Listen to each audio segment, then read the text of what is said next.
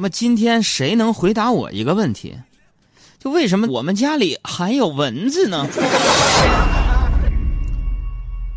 昨天晚上啊，我被那蚊子给咬醒了，现在我是满脸大包啊。但是我也懒得起来找这个蚊香啊，啊，我怎么办呢？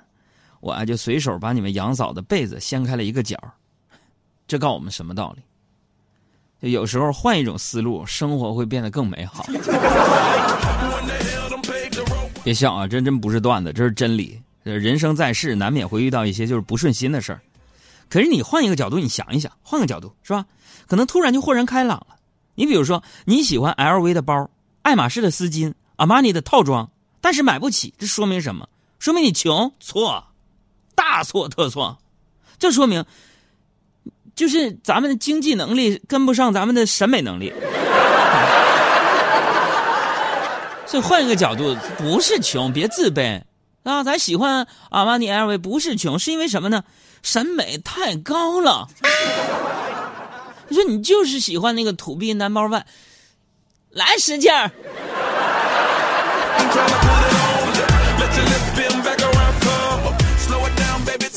再比如说，换个角度是吧？你换个角度，你早晨坐地铁上班，在车厢里遇到向你推销东西的人，你可能觉得这是骚扰，其实你换一个角度就非常的、非常的 Q。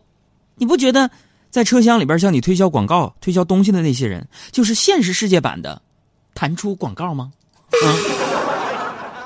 啊，啊，当然了，你可以选择购买会员，也就是买车来跳过这一节。不好意思，让您久等了。呃，这辆车加上基本配备大概需要两百四十八万元。不过呢，我们现在正在折扣中，所以我可以少算你二十万元。什么？扣掉零头算两百万怎么样啊？哦，那扣掉零头十块好了。啊，这恐怕不太好吧？如果真能以那么便宜的价钱卖给你，我可是会被开除的。谁理你啊？所以你看，说这么多一大堆，提了秃噜的，引出了今天我们的互动话题。就是说，你买过最没有用的东西是什么？你买过最没有用的东西是什么？发到我们的公众账号当中。这个今天早上我就是坐地铁上班的啊，我还挺喜欢坐地铁的。为什么？因为人多是吧？暖和。早上我就在地铁里边就换乘嘛，就被夹在人群中间下楼啊，人多拥挤，我这手就交叉在胸前，然后呢，左手的食指不经意的伸出来啊。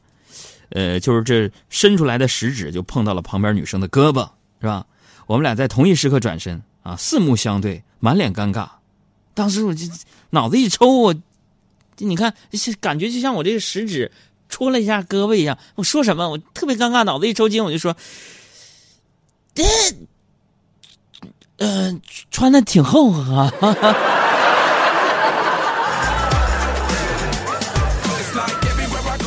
我这以前也在节目当中说过啊，就是我喜欢乘坐这些公共交通出行啊，因为我喜欢观察生活，而坐这公交车呢，坐地铁呢，就是观察生活的一种最直接的方式。说今天我坐在地铁里边，我就看到一个壮汉和一个奶油小生，哎呀，这个这个牵着手走出车厢，哎呀，那壮汉表情坚毅，义无反顾；那奶油小生呢，亦步亦趋，如小鸟般依人。哎呀，我就不禁感慨呀，时代在变化呀！啊，这家伙的，我跟上去看看，原来呢是个便衣抓了一个小偷，你知道吗？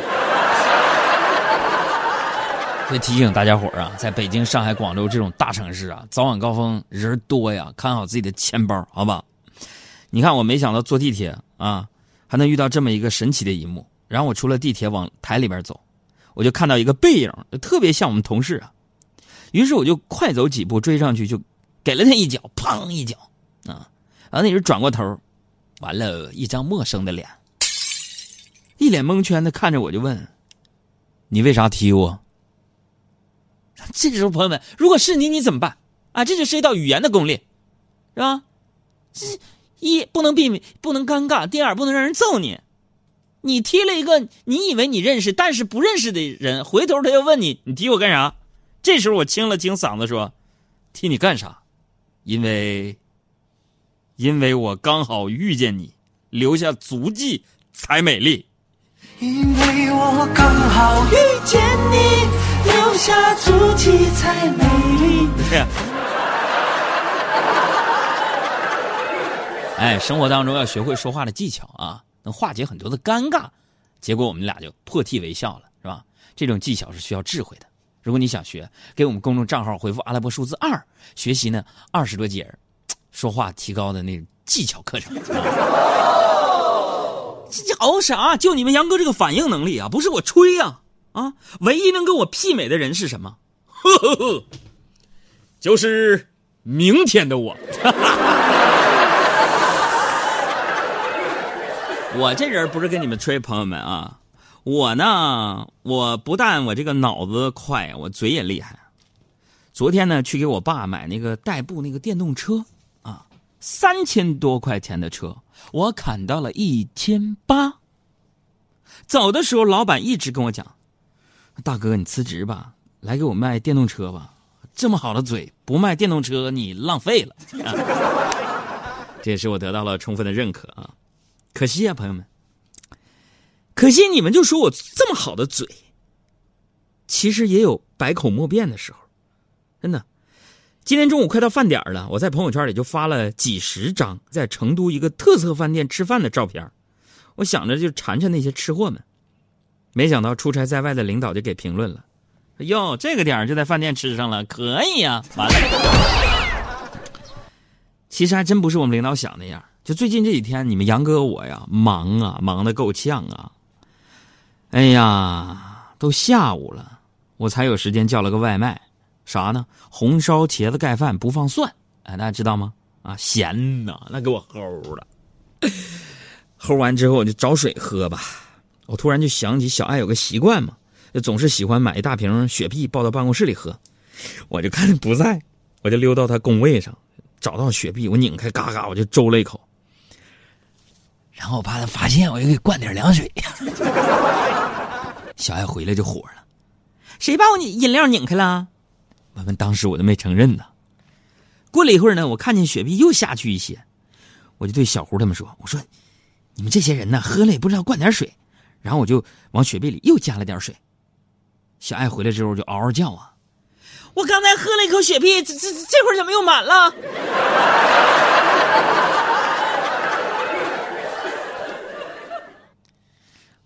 后来我们说：“我说小爱啊，你可能是铁管里转世。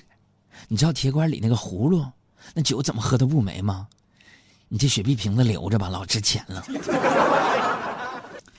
要说这个小爱呀，你想想，我作为他的领导，我喝点雪碧怎么了？啊？平时我给了小爱多少关怀，还不值一杯一杯雪碧吗？对不对？跟大家八卦一下啊。”昨天小爱同学聚会，他就挨着个那男神坐着，那男神喝多了，完了就把小爱当成他们班班花了，完了跟小爱说特别想娶你，小爱就急了，给我发微信，远程求救，问我该怎么办。我说那怎么办？怕的？那你那同学你喝喝酒了，酒醒了不就好了吗？小爱说不是哥，我是说要怎么办才能让他一直不清醒呢？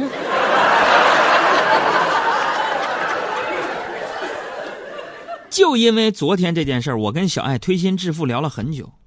我回忆起几次失败的感情经历，小爱啊就非常哀怨的，就跟我说呀：“说那个，其实我要求也不高，我呀其实就想在小吃街开个奶茶店，周围呢就是卖小吃的，我天天守店，还能吃各种各样好吃的。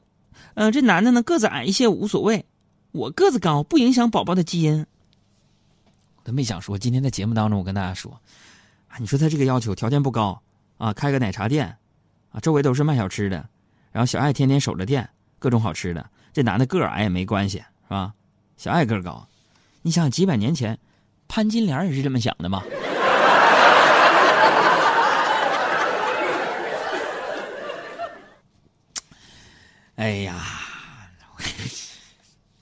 challenge. Perfect pitch, you got it, my banjo.